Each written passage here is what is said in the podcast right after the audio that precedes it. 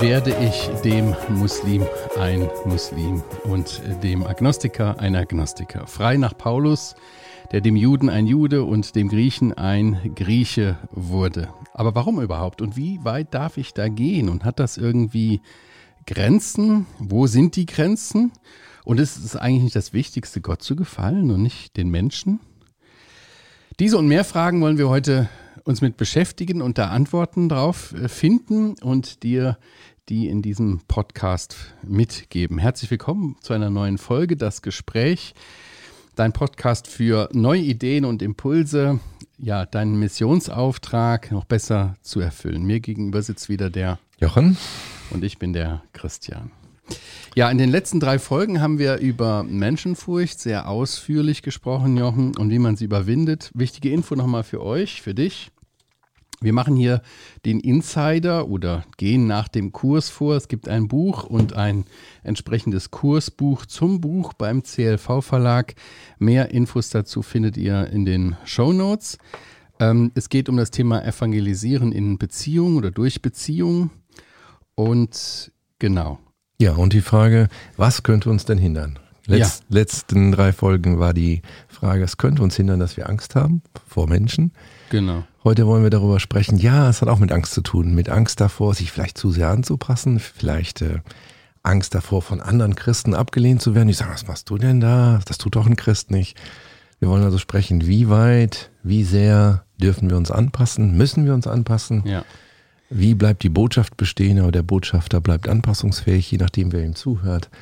Das ist heute unser Thema, oder? Das ist heute unser Thema. Und ganz kurz nochmal an euch, wie war die Challenge? Also in der letzten Folge hatten wir Ihnen die Challenge mitgegeben. Du warst ja nicht dabei, der Markus ja. saß mir hier gegenüber. Ja, sich äh, bewusst an der Kasse im Supermarkt für die längere Kasse zu entscheiden, damit man Zeit hat, für den Kassierer, die Kassiererin zu beten und auch zu überlegen, wie man ihr irgendwie ein freundliches Wort sagen kann. Gut, über Zeit sollen wir auch noch reden. ja, komm wir noch. Zeit zum Evangelisieren. Ja, du hast gesagt mhm. schon, äh, äh, wir haben ausführlich das Thema Menschenfurcht besprochen und jetzt eben als weiteres Hindernis ähm, eben auch auf dem Weg oder Herausforderung, wir sagen ja lieber Herausforderung als Herausforderung auf dem äh, Leben, äh, zum Leben als, als Insider. Inwiefern muss ich mich anpassen an mein Gegenüber, um ihn für Christus zu gewinnen? ja. Vielleicht äh, würde ich gerne nochmal der Beantwortung dieser Frage, bevor wir uns dem widmen, nochmal äh, so allgemein vorausschicken. Wir hatten das, glaube ich, schon mal in den ersten Folgen mhm. irgendwie gesagt, dass, dass Evangelisation eigentlich äh, die Anwendung des großen Gebotes ist, liebe deinen Nächsten wie dich selbst. Ja. Ne? Also das, was mir widerfahren ist an Guten, was ich habe in Christus, das soll doch auch der andere äh, erfahren. Ist vielleicht ganz gut, wenn wir das irgendwie im Hinterkopf behalten. Das ist das, was uns auch äh, motiviert, Christus und seine Liebe. Ähm, denn es ist ja nicht mein Auftrag, die ganze Welt zu lieben. Das macht Gott. Ja, aber mein mhm. Auftrag ist es, nur meinen Nächsten zu lieben. In meiner Umgebung, ja. In ja. meiner Umgebung, in ich, meinem Beziehungsnetz. Ich dachte, du spielst jetzt an, dass wir auch darüber gesprochen hatten, dass wir nicht von der Welt sind, aber in der Welt sind. Und da sollten wir nicht gerade als Außerirdische auftreten, nicht wahr? Damit die Leute sagen, oh, was ist das denn, nicht wahr? Also, das ist die Frage. Wie, wie können wir die Leute so lieben, dass sie uns ähm, verstehen, dass wir sie lieb haben? Und das tue ich nicht, wenn ich völlig quer äh, komme, wenn ich, wenn die Leute sagen, wer ist das denn und so. Genau. Dann ist die Botschaft nicht nur äh, befremdlich, da können wir nichts dran machen, das ist so. Aber der Botschafter muss nicht auch noch zusätzliche Befremdlichkeit auslösen, meine ich, oder? Ja. Und wie immer, ich greife schon zur Bibel, du hast sogar schon aufgeschlagen, ja. wollen wir uns einen Bibeltext anschauen? Das ist einfach wichtig. Was sagt Gottes Wort dazu? Was lernen wir aus Gottes Wort dazu? Und natürlich, äh, neben dem Herrn Jesus, der es in vollkommener Weise gelebt hat, sich wirklich erniedrigt hat, den Menschen in Gleichgestalt begegnet ist, ja. äh, mit den Heiden, mit den Zöllnern, mit den Sündern gegessen hat, gemeint, haben wir schon ein paar Mal drüber gesprochen. Ne? Wollen wir uns heute jemanden anschauen, den ich schon zitiert habe, nämlich Apostel Paulus. Ja. Du hast aufgeschlagen in 1. Gründer, Kapitel 9 und wir lesen den Abschnitt Vers 19 bis 23. Mhm. Willst du lesen? Wenn ich eine etwas freiere Übersetzung wählen darf, äh, ah. würde ich das gerne tun. Ja, sehr gut. Also, 1. Korinther 9, Vers 19. Wie frei ist denn die? Neue evangelistische Übersetzung. Ah, NEU, okay. Denn obwohl ich frei und von keinem Menschen abhängig bin, habe ich mich allen zum Diener gemacht, um so viele wie möglich zu gewinnen. Den Juden bin ich wie ein Jude geworden, um Juden zu gewinnen. Unter denen, die sich an das Gesetz halten, lebe ich nach Moses Gesetz, obwohl ich nicht mehr diesem Gesetz unterstellt bin, nur um sie zu gewinnen. Bei Menschen, die dieses Gesetz nicht kennen, lebe ich nicht nach dem Gesetz, um sie für Christus zu gewinnen, obwohl ich keineswegs gesetzlos vor Gott bin, ich stehe ja unter dem Gesetz von Christus. Den Schwachen bin ich wie ein Schwacher geworden, um die Schwachen zu gewinnen. Ich bin allen alles geworden, um unter allen Umständen wenigstens einige zu retten. Das alles tue ich für das Evangelium, damit ich selbst an seinen Segnungen Anteil bekomme. Mhm. Tja. Ich bin allen alles geworden. Das, das ist schon so. sehr krass, ne? Sehr ja. groß. Allen alles geworden. Ja, und er sagt genau, was das heißt. Also damals gab es zwei große Kategorien von Menschen, nicht wahr? Solche, die Juden sind und solche, die zusammengefasst wurden, nicht Juden.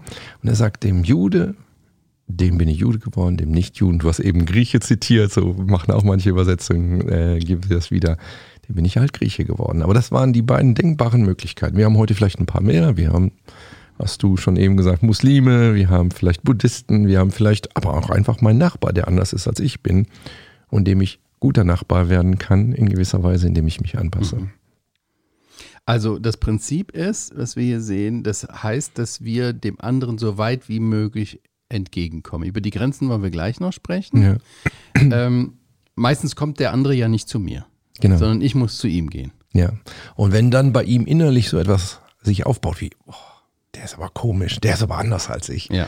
dann haben wir plötzlich eine große Schwelle, die gar nicht sein müsste. Ja wenn du eine komische Art hättest, dich zu kleiden, immer dunkel, ich bin für helle äh, Sachen, irgendwie kommst du mir komisch vor. Du hast schon verloren, bevor du überhaupt einen Satz gesagt hast oder du könntest verloren haben. Warum? Mhm. Warum muss ich unhöflich sein? Warum muss ich den anderen irgendwie vor den Kopf stoßen mit dem Evangelium? Paulus sagt hier, ich bin verschiedene Kulturen, verschiedene Menschen gewohnt, ich bin allen alles geworden. Bei denen läuft so, bei denen läuft so, ich habe mich angepasst. Um des Evangeliums willen, nicht damit ich äh, Lob von ihnen bekomme. Mhm. Mhm. Das natürlich hat, äh, hat was mit dem Reden und mit dem Handeln zu tun, wie man sich gibt. Ne? Also beim Reden kann man natürlich auch künstlich Grenzen aufbauen, indem man ein Vokabular benutzt, was meinem Gegenüber überhaupt nicht geläufig ist, dass ich hier irgendwelche, ja, Heiligungen oder das Evangelium oder solche Begriffe benutze, mhm. wo der andere überhaupt nichts mit anfangen kann. Ja. Ja. Das ist irgendwie lieblos, nicht wahr? Oder meint ihr das nicht auch? Dass es ja. irgendwie, wenn ich merke, jemand gibt sich Mühe, normalerweise kann der anders sich ausdrücken. Aber der drückt sich jetzt, damit ich ihn verstehe, so aus. Das wird auch honoriert. Und so ist das, mhm. denke ich, auch mit Gewohnheiten. Wir stehen beim Essen.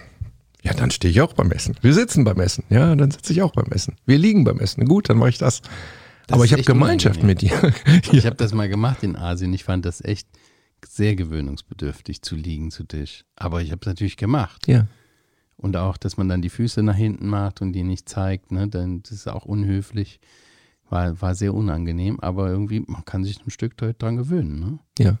Und wenn wir mal schauen, wer hier spricht, nicht wahr? Der Apostel Paulus, der ist ja rumgekommen hm. und hatte doch eine ganz klare kulturelle, religiöse Ausrichtung. Er war ja nicht irgendwer, er nee. hat ja ähm, das Judentum von der Pika auf gelernt. Ja, und total streng erzogen. Ne? Also und, und, und er hat es ja auch in der Zeit, wo er Christen verfolgt hat, ja das Gesetz, da hat er seinen Lebensstil total verteidigt.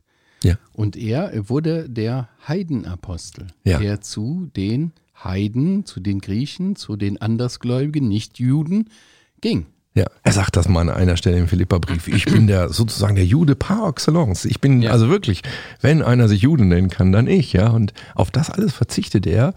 Und da sagt er nicht, ich gehe jetzt zu den Griechen, um zu sagen, wie wir Juden sind, sondern er wollte wissen, wie die Griechen sind und wollte sich ihnen anpassen. Nicht indem er ihre Götterbotschaft übernahm, aber so wie er auftrat, war er total, sagt er hier, ich bin mhm. allen alles geworden. Mhm.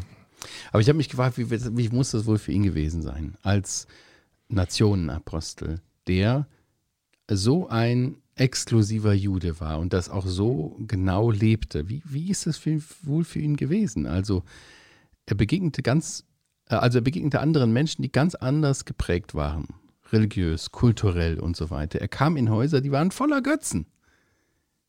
Und er war als Kind gelehrt worden, du gehst nicht in das Haus eines Nichtjuden. Du gehst da nicht rein, ja. Ja. Und jetzt geht er plötzlich, ist er da in so einer Hafenstadt, Korinth. Wie kann er sich da wohlfühlen?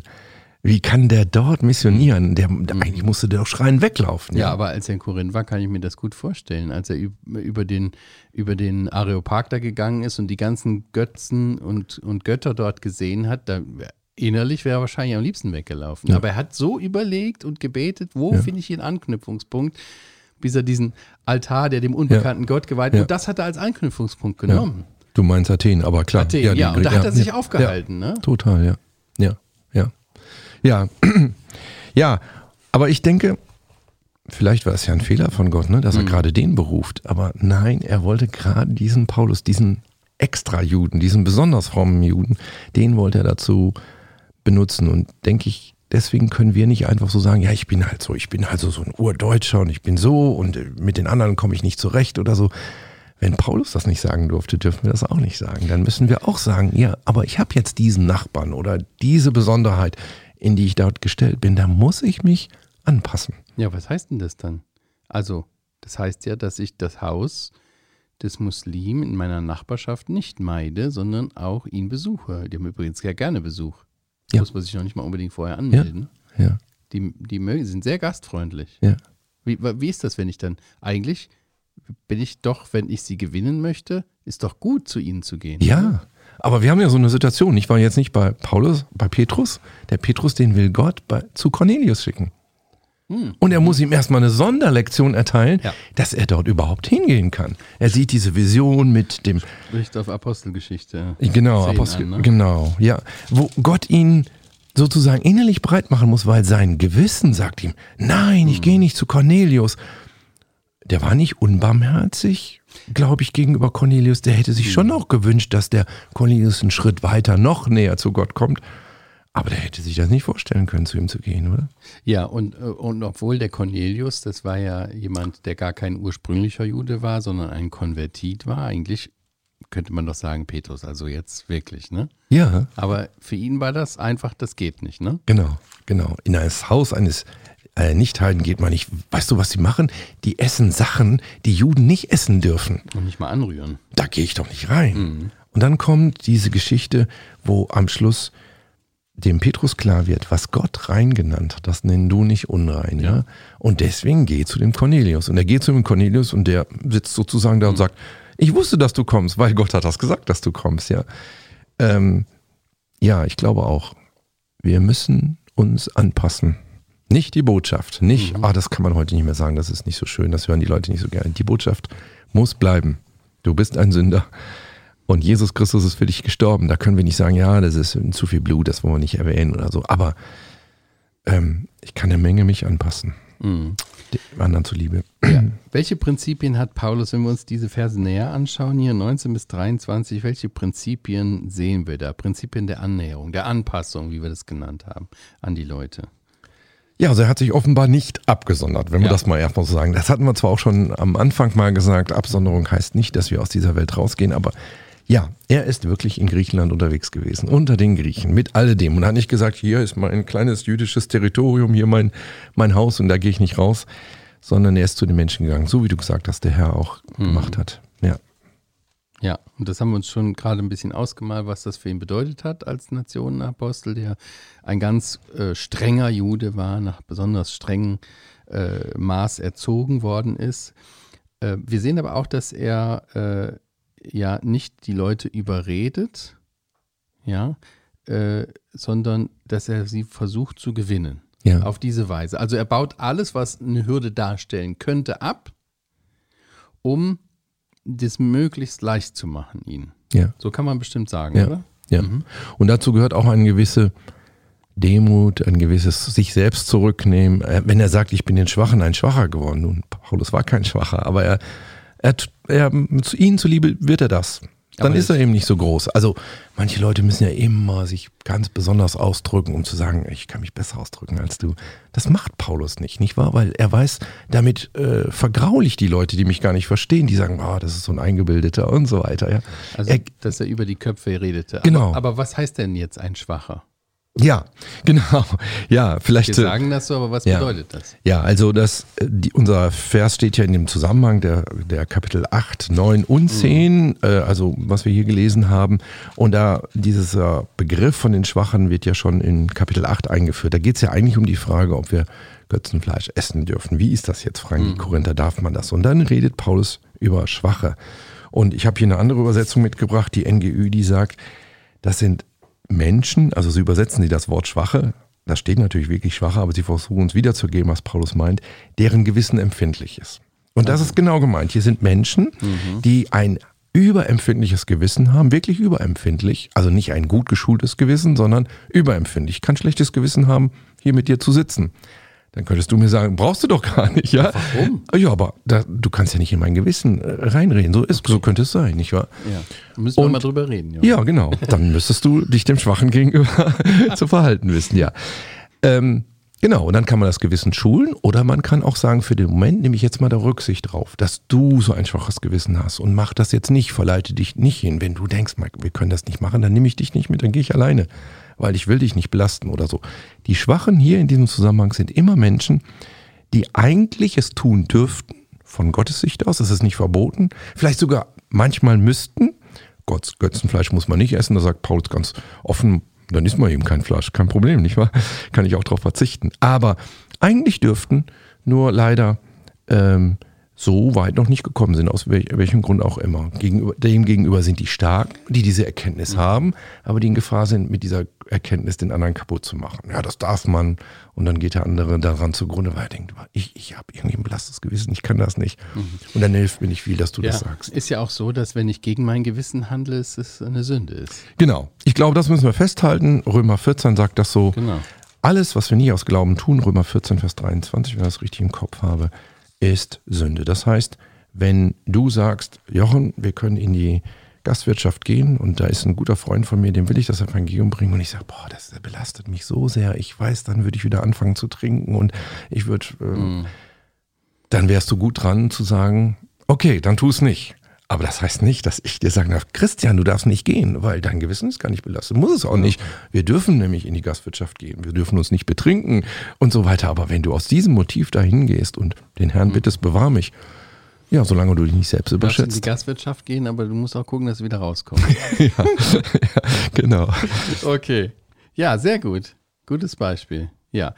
Also, Paulus um bei diesem Text hier zu bleiben, er tat alles, um die Juden zu gewinnen. Er war da äh, durch, durch Christus frei von dem Gesetz. Mhm. Ja, er hatte mhm. diese Freiheit, sich den Menschen so anzupassen und sich auf eine Stufe mit ihnen zu stellen, um einige eben halt zu gewinnen. Er sagt ja dann auch allen alles, um einige oder etliche, manche übersetzen es auch so, genau. äh, äh, zu gewinnen. Ne? Und um Heiden zu gewinnen, benahm er sich auch äh, wie ein Heide. Ne? Apostelgeschichte 19 lesen wir das auch. Äh, die, äh, die Aisarchen waren seine Freunde, ja. zum Beispiel. Ja. Ne? Und die waren ja zuständig für den, äh, für den, äh, für den Priester oder für den Kaiserkult als, als Priester. Ja. Ja? He heißt das jetzt, dass der da mitgemacht hat, dass der auch den Kult gemacht hat, dass der auch den Kaiser angebetet hat als den größten Gott? Also das denke ich nicht. Nee, genau. Er hatte nicht in der Beerbteilung äh, des Kaisers mitgearbeitet, aber genau. das waren trotzdem seine Freunde und ja. er hat mit Zeit mit ihnen verbracht. Und, und da sehen wir die Grenze, nicht wahr? Wenn wir, du hast das eben schon angesprochen, wo müssen wir uns anpassen, wo ist eine Grenze der Anpassung? Die Anpassungsgrenze ist natürlich, wenn wir in Sünde fallen. Und deswegen geht auch im ersten Korinther mhm. weiter, das zum Schluss heißt, okay, ihr dürft das also tun, ihr dürft eigentlich Götzenfleisch nehmen, aber nehmt Rücksicht auf die, die ein schwaches Gewissen haben. Und dann kommt Kapitel 9. Ich habe übrigens da allen irgendwie versucht zu dienen, um nur das Evangelium rüberzubringen. Aber dann kommt in Vers, äh, Kapitel 10 auch, mhm. aber passt auf, dass ihr nicht fallt. Nicht, dass mhm. ihr euch überschätzt. Du gehst in die Gastwirtschaft und denkst, kann ich machen? Kannst du auch. Aber dann, ja, hast du eine Sünde gemacht oder so und dann musst du sagen, nein, das war dann doch falsch. Ja? ja. Also nicht prinzipiell falsch, mhm. aber für mich, ich habe mich überschätzt. In 1. Korinther mhm. 10, Vers 12, daher wer zu stehen meint, seht zu, dass, dass, er nicht falle. falle. Keine Versuchung hat euch ergriffen als nur eine menschlich. Mhm. Du hast dich selber in diese Riesenversuchung mhm. gebracht. Ja, ich muss natürlich nicht dem Drogendealer Drogendealer, nicht wahr? Das wäre ja Sünde, nicht wahr? Keine Frage. Aber ähm, wenn du ein gutes Gewissen hast und wenn du den anderen vor Augen hast, dann passt dich an. Dann versuch ihn zu gewinnen. Auf irgendeine Weise. So ist jedenfalls mhm. Paulus dazwischen mhm. in Kapitel 9. Das hat auch einfach eine Grundeinstellung von einer Demut. Ne? Also der stolze Mensch sagt, nee, wieso soll ich mich denn anpassen? Also wenn, wenn der was will von mir, dann muss der mal so werden wie ich. Ja. Ne? Der braucht doch Christus und der muss, ja, der muss an Christus glauben. So, und ich sage ihm das einmal und dann muss er das getan tun und fertig. Aber wenn ich wirklich ihn mit Liebe, in Liebe gewinnen will, dann muss ich mich auch ein Stück weit ja, demütigen. Mich einer Kultur anpassen, die mir fremd ist. Das bedeutet, dass man selber ein Stück, ja, zumindest äußerlich eine Identifikation aufgibt und sich eins macht Ja. mit dem Gegenüber und seinen kulturellen Gepflogenheiten. Ja, und ich finde manchmal bei uns Christen sind es auch unsere Traditionen, die uns dann da abhalten, wo wir sagen, ja, aber das bin ich so gewohnt. Und so sind das meine Geschwister gewohnt, meine Glaubensgeschwister. Das sind faule Ausreden. Ja, und das, das musst du nicht dem Ungläubigen gegenüber. Hab du deine Tradition, wenn du meinst, aber wenn du evangelisieren willst, das befremdet den nur. Ist ja schön, dass du das Lied so scholl, toll findest, aber der ist gar nicht singen gewöhnt und der fühlt sich eher befremdet, dass du jetzt ein Lied anstimmst und er nicht mitsingen kann. Er würde ganz andere Lieder singen. Mach das nicht. Nee. Du befremdest ihn nur. Ja, und das haben wir auch, äh, ich weiß noch, dem, dem Bibelgesprächskreis, den wir im, immer wieder machen, mit Menschen, die auch interessiert sind im Glauben. Da machen wir das zum Beispiel nicht. Es ist nicht eine Gemeindestunde, wo man singt und betet zusammen. Ja. Wir sind einfach zusammen und wir schlagen die Bibel auf, ohne dass man vorher ein Lied singt, sogar, dass man betet, wenn die Leute es nicht gewohnt sind. Später kann das schon anfangen, auch zu beten. Ja. Äh, äh, aber, aber das kann man am Anfang nicht machen. Ja. Das ist einfach ganz ungewohnt, im häuslichen Rahmen in einem Kreis zu singen und dann solche Lieder, die man gar nicht kennt. Ja. Also, das muss man nicht. Ja. Aber dann gibt es natürlich die lieben Geschwister, die sagen, ja, aber das musst du doch machen, Christian, das wäre ganz unchristlich, sowas nicht tun. Und das meine ich, ist auch etwas, was wir ansprechen sollten, dass manchmal ein Hindernisgrund äh, diejenigen sind, die uns mit guten Ratschlägen sagen, vielleicht sogar mit dir, Verweis auf 1. Korinther 8 und 10, du sollst doch kein Anstoß sein. Du bist mir ein Anstoß, wenn du da nicht singst. Ich finde, die Lieder, die sind schön, die sollte man singen. Du bist mir ein Anstoß, wenn du dich so kleidest. Ähm, ich finde, man sollte sonntags Anzug und Krawatte anziehen oder was weiß ich, was es da so alles gibt. Dass wir in eine Schema gedrängt werden, was sehr christlich ist, aber die Nicht-Christen total abstößt äh, und nicht fürs Evangelium gewinnt. Aber unsere Geschwister sagen uns, das müsste so sein. So müssten wir uns verhalten. Und da meine ich, das ist eine etwas unehrliche Diskussion, weil eigentlich will Paulus sagen, wenn dein Bruder schwach ist, also wenn er in Sünde fällt, wenn er dich irgendwas äh, tun sieht, dann nimm Rücksicht auf ihn, gar keine Frage. Der Bruder, für den Christus gestorben ist.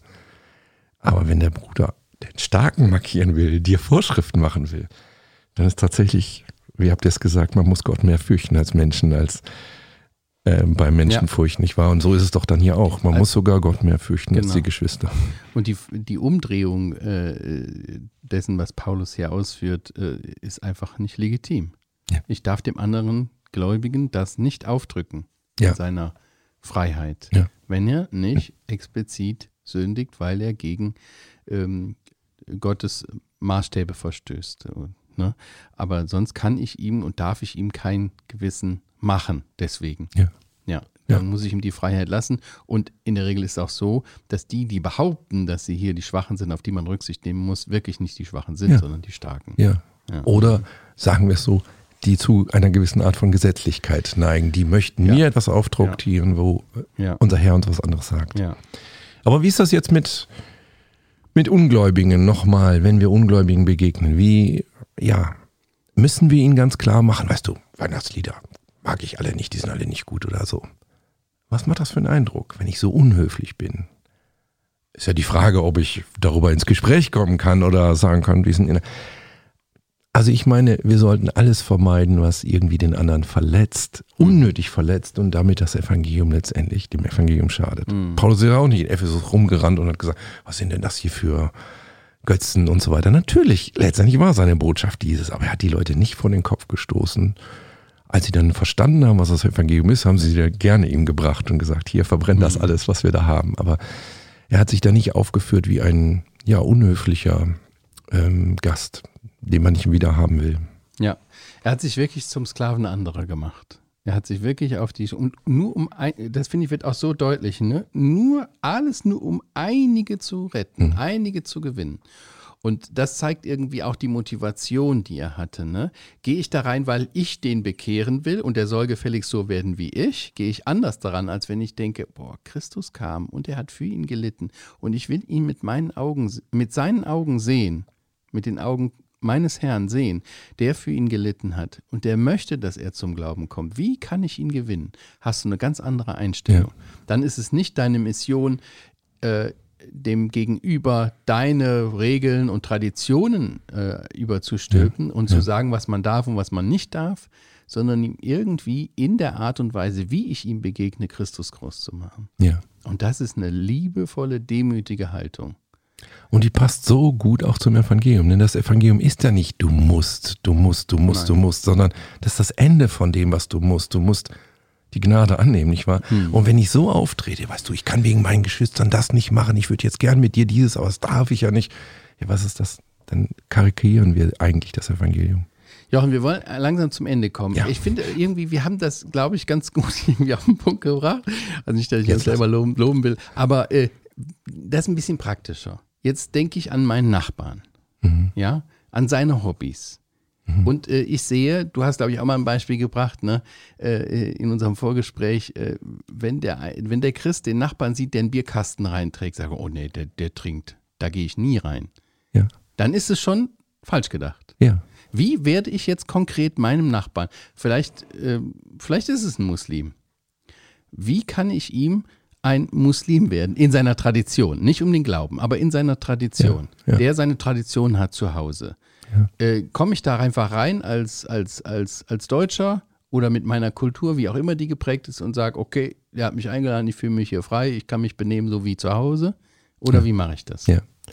ja, vielleicht wollen Du, du willst auf die Challenge hinaus, ne, die wir uns überlegt haben. Wir haben gedacht, vielleicht schaut ihr euch mal ein Video an, wo ähm, könnt ihr in den Show Notes nachlesen, wo ihr das äh, äh nachschauen könnt, das Video, wo 30 Tipps zum Umgang mit Muslimen genannt werden. Da geht es gar nicht ums Evangelium, sondern nur, wie sind die Leute, welche Traditionen haben sie, wie kannst du sie vor den Kopf stoßen, wie solltest du gerade das vermeiden, sie vor den Kopf zu stoßen. Ganz Dinge, die uns ganz normal sind. Die Frau begrüße ich mit Handschlag, geht gar nicht, was du da machst, ja. Du meinst es freundlich, aber es wird völlig falsch aufgenommen, als Mann jetzt die mhm. Frau so zu begrüßen. Da also 30 Tipps und unsere Challenges. Schaut euch das auf Video mal an. Vieles werdet ihr wissen, aber vielleicht gibt es drei Dinge, wo du sagst, die will ich demnächst, wenn ich mit Muslimen umgehe, will ich beachten. Da will ich einfach drauf achten, weil das ist mir nochmal neu groß geworden oder ist, wusste ich gar nicht. Und da will ich drauf achten, weil ich den Muslimen ein Muslim werden will. Nicht mit meiner Botschaft, aber in meinem Verhalten. Super. Tolles Schlusswort, lieber Jochen. Vielen Dank. Ja, wir kommen damit zum Ende. Wenn du Fragen oder Anregungen hast, schreib uns gerne podcast.heukebach.org. Wenn euch das Gespräch gefällt, dann freuen wir uns natürlich auch über Kommentare, Bewertungen, Weiterempfehlungen. Ja? Ähm, denk an den Kurs. In den Shownotes findest du die Infos. Mach ihn gerne, bestell ihn dir. Ja, wenn du uns auf YouTube schaust, klick am besten auf die Glocke, so verpasst du keine neue Folge. Wir sagen Tschüss und tschüss. bis zum nächsten Mal. Ja.